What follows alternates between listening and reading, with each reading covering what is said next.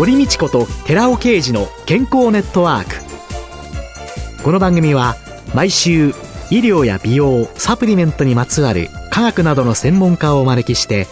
私たちの健康のために役に立つお話を伺う健康生活応援番組です。包摂体サプリメントと MGO マヌカハニーで健康な毎日をお届けするコサナの提供でお送りします。オリゴ糖が輪のようにつながってできたナノカプセルシクロデキストリンをご存知ですか？シクロデキストリンはサプリメントに含まれる有効成分を包み込んで熱や酸化から守り体内への吸収率を高めます。コサナではシクロデキストリン研究の第一人者神戸大学医学部客員教授の寺尾啓治社長による出張セミナーのご依頼を随時受け付けています。サプリメントにまつわる科学にご興味のある方は、ぜひ一度ご相談ください。お問い合わせは平日の午前9時から午後5時半までフリーダイヤル0120-496-537フリーダイヤル0120-496-537寺尾啓治のシクロデキストリン出張セミナーのお知らせでした。こんにちは、堀道子です。今月は独立行政法人国立病院機構栗浜医療センター教育情報部長で精神科医の前里仁さんをゲストに迎えてお酒と健康テーマにお送りしています。よろしくお願いします。よろしくお願いします。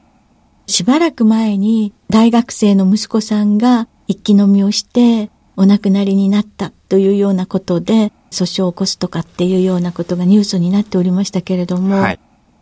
この一気飲みっていうのはどういう問題があるんでしょうか？一気飲みで一番問題となるのはですね、それが急性アルコール中毒を引き起こすということです。まあ一番わかりやすく説明すると、飲みすぎで命が危なくなった状態です。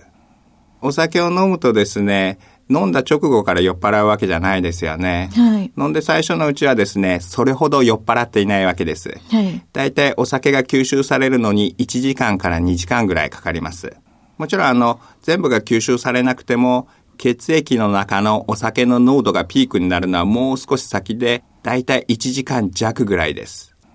でも逆に言えばですね、最初のうちはですね、それほど酔った感じがしなくても、後でドカーンと酔いが回ってくるわけです。はいはいはいはい。一気に酔いが回ってくるわけですよね。まあ最初は普通の酔っ払いと同じようにですね、抑制が取れていろんなことを喋ったり、行動したり、バカなことをしたりとかですね、そういう程度で済みますけれども、ところがですね、お酒というのはですね、いわば麻酔薬みたいな作用がありますから、それがどうすぎるとですね、呼吸やあるいは心臓の働きを抑えるような作用も出てくるわけです。そうなっちゃうと心臓が止まって呼吸が止まって死んじゃいますよね。またそこまでいかなくてもですね、急にお酒を飲んで急に血中濃度が上がると多くの人は気分が悪くなりますよね。あ気持ちが悪い。はい。はい、そこで吐いてしまう方、そういう方よく見かけますよね。はい、吐くだけだったらまだいいんですけれども、中にはそれを詰まらせてしまう場合もあります。それが一番怖いです。吐いたものが、はい。軌道の方に入っちゃう。そうです、そうです。それで呼吸ができなくはい。そうするとじゃあ、どういう対処した方がいいのか、はい、それと、これは救急車を呼んだ方がいい酔っ払いなのか、はい、ちょっと横に寝せとけばいい人なのか、はい、そのあたりってどういうふうに考えたらいいんですか？やっぱり話しかけてもですね、音が乏しい場合には、その後さらに悪くなることを考えて、救急車を呼んだ方がいいと思います。で、実際、東京都内だけでもですね、毎年1万人以上の方が急性アルコール中毒で搬送されています。1万人もですか？はい。まあ。もちろんそこまでいかなくてもですね、あるいは救急車を呼んでて待ってる間だけでもですね、いろいろ注意は必要です。どういうことをすればよろしいんでしょうか？一番怖いのは、吐いたものを詰まらせてしまうということですから、そのためにはですね、まずは体をですね、横向きにして寝かせてください。上を向くんじゃなくって、はい、お顔と体ごと横。そうです、そうです。そうすることで、戻した時に軌道に詰まらせるリスクが減りますよね。これ、横にするとき、右を下とか左を下とか考えた方がいいですか？どちらでもいいですけれども、まあ一方下にしてずーっとですね、片っぽだけにしちゃうと、それこそ血流を阻害することになりますので、まあ通常は30分ごとぐらいに交代交代にした方がいいと思います。あとですね、お酒を飲みすぎると、呼吸自体も抑制されてますんで、やっぱりしっかりと息ができるようにですね、頭をですね、少し後ろに反らせるようにした方がいいと思います。要は口からのこの気道の流れを邪魔しないようにする。邪魔しないようにする。そうです、そうです、そうです。顎を上に上げる感じ。そういうイメージですねそういうことですね。はいはい。それを横にしたまんまちょっと後ろに向くような感じで、はいそういう風な姿勢にしてほしいなと思ってます。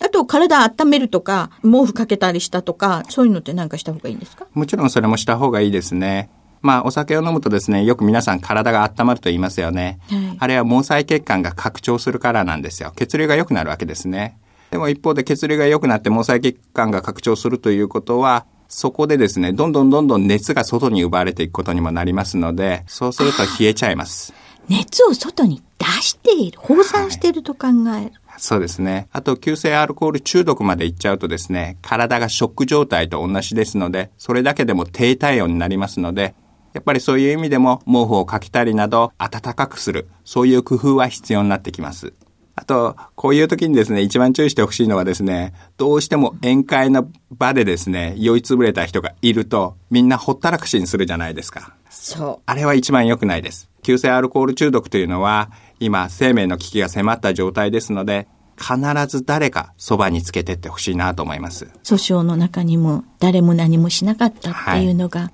ありましたものね。あります。多くの急性アルコール中毒の死亡事件ではですね、ほとんどのケースでやっぱりほったらかしにされてますよね。周りも酔っ払っちゃってるとそれどころじゃないってことなんでしょうね、結局は。そうですね。本来のお酒の飲み方とはちょっと違うかなと思ってます。はいよくね、パワハラとかなんかよく言われますけど、俺の酒が飲まねえってのかっていうふうに絡む上司とかはい先輩とかがいて、は7%はこれは飲めないというより飲んではいけない人ですよね。はいはい、おっしゃる通りで。そういう人のことの認識って今広がってるんですかね。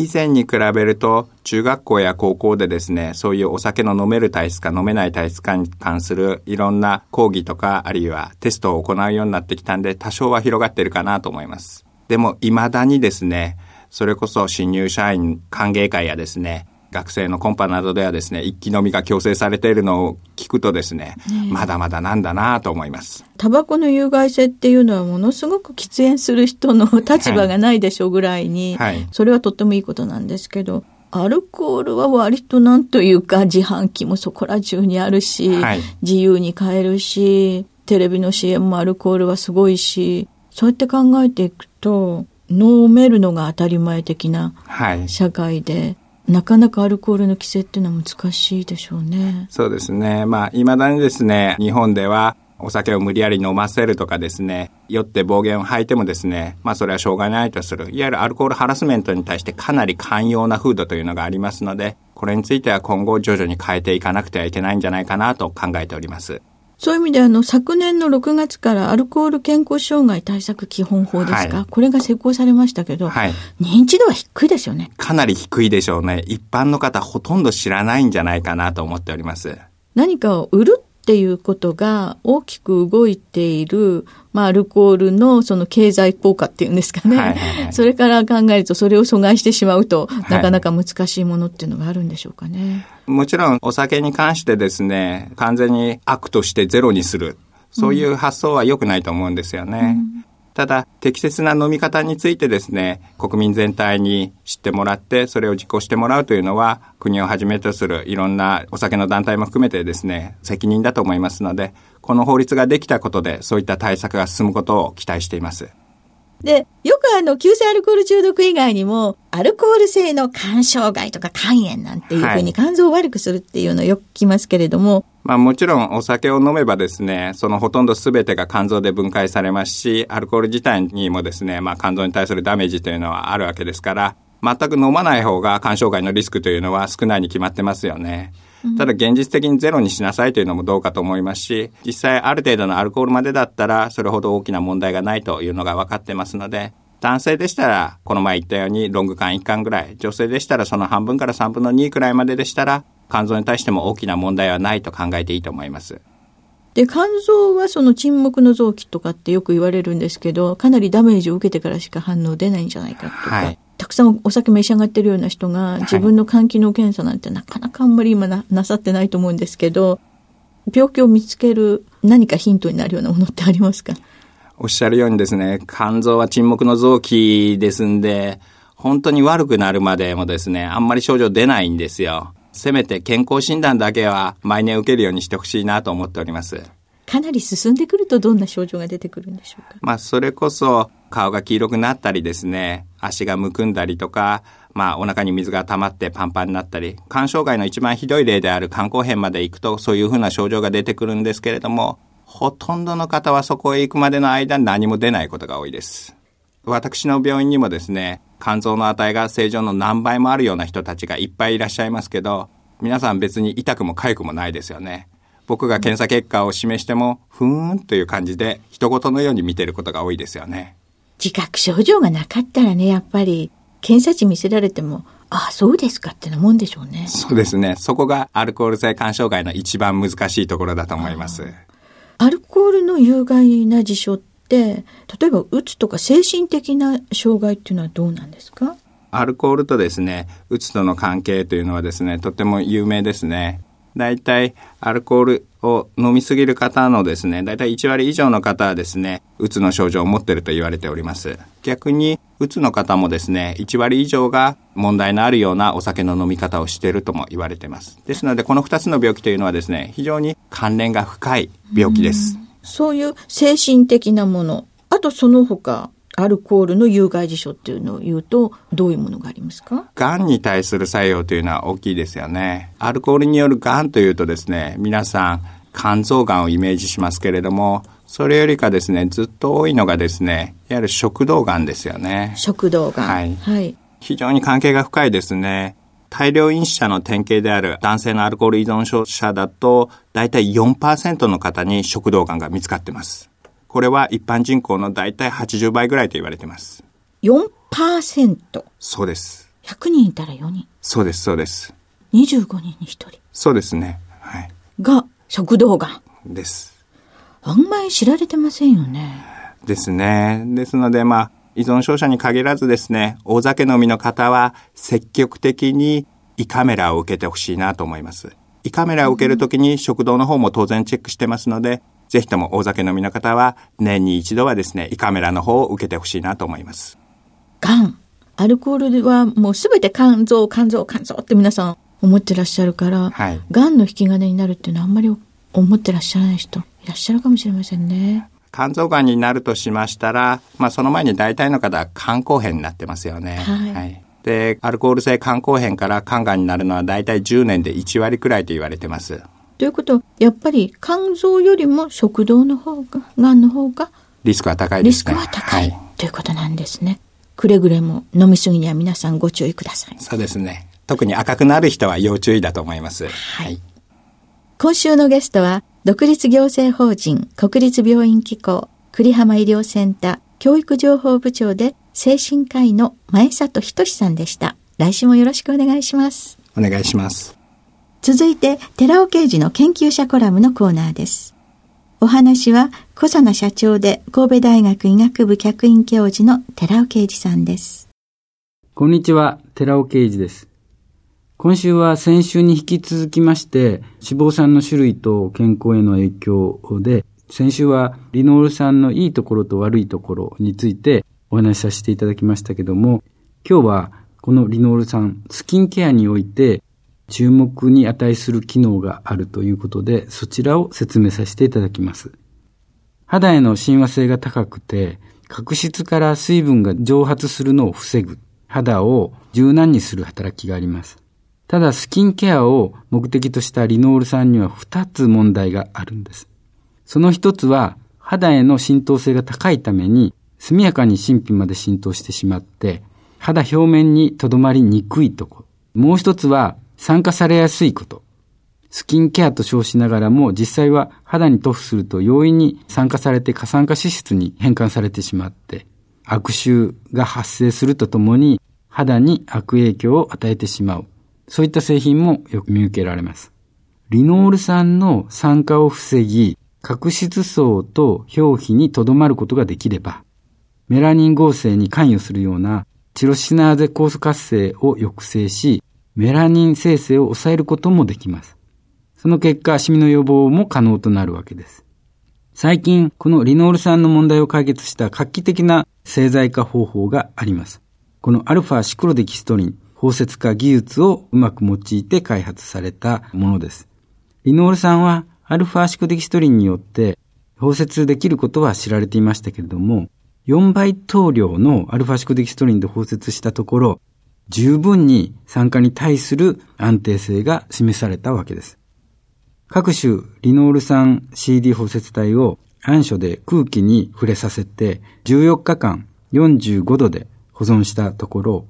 リノール酸アルファシクデキストリン包摂体のみリノール酸の減少はごくわずかで、保持率は94%ありました。他の包摂体はいずれもリノール酸の酸化が進行して悪臭が発生したわけです。日焼け止め製剤において紫外線に対する安定性は重要ですので、UVA や UVB 波長の紫外線に対する光安定性が評価されて、未包摂体と比べて、アルファシクロデキストリン包摂化によるリノール酸の安定性向上がきれいに確かめられています。様々な化粧品、アイシャドウやフェイスパウダーやメイクアップといったものにリノール酸を1%配合させて45度で UVA、UVB 照射下でリノール酸の安定性を評価しました。そうすると、すべての化粧品において、アルファ CD によるリノール酸の安定化が確認されました。また、化粧用クリームに未包摂とアルファシクデキストリンを包摂させた1%のリノール酸を配合させて、室温下で12ヶ月間保存した後、人の感覚、嗅覚ですけども、による評価方法、それからもう一つ機器を用いた測定による評価方法で周期強度を評価しました。その結果、リノール酸の酸化による周期をアルファシクデキストリンで包摂することによって効率よく抑制できることが分かったわけです。現代社会において過剰摂取が問題とされているオメガ6、オメガ6系不飽和脂肪酸のリノール酸ですけれども、アルファシクデキストリンを用いることでスキンケア分野において有用性が示されたということであります。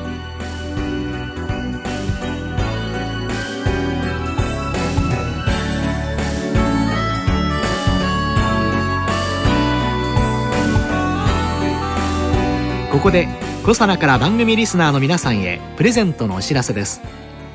環状オリゴ糖で包み込むことによって吸収性と安定性を高めたコエンザイム9点コサナのナノサプリシクロカプセル化高級店を番組お聞きの10名様にプレゼントします。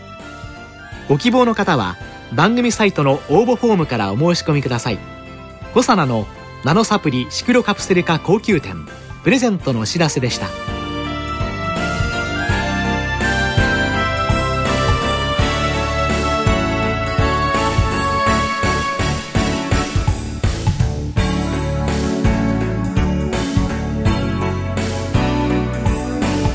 堀道子と寺尾啓二の健康ネットワークこの番組は包摂体サプリメントと MGO マヌカハニーで健康な毎日をお届けするコサナの提供でお送りしました。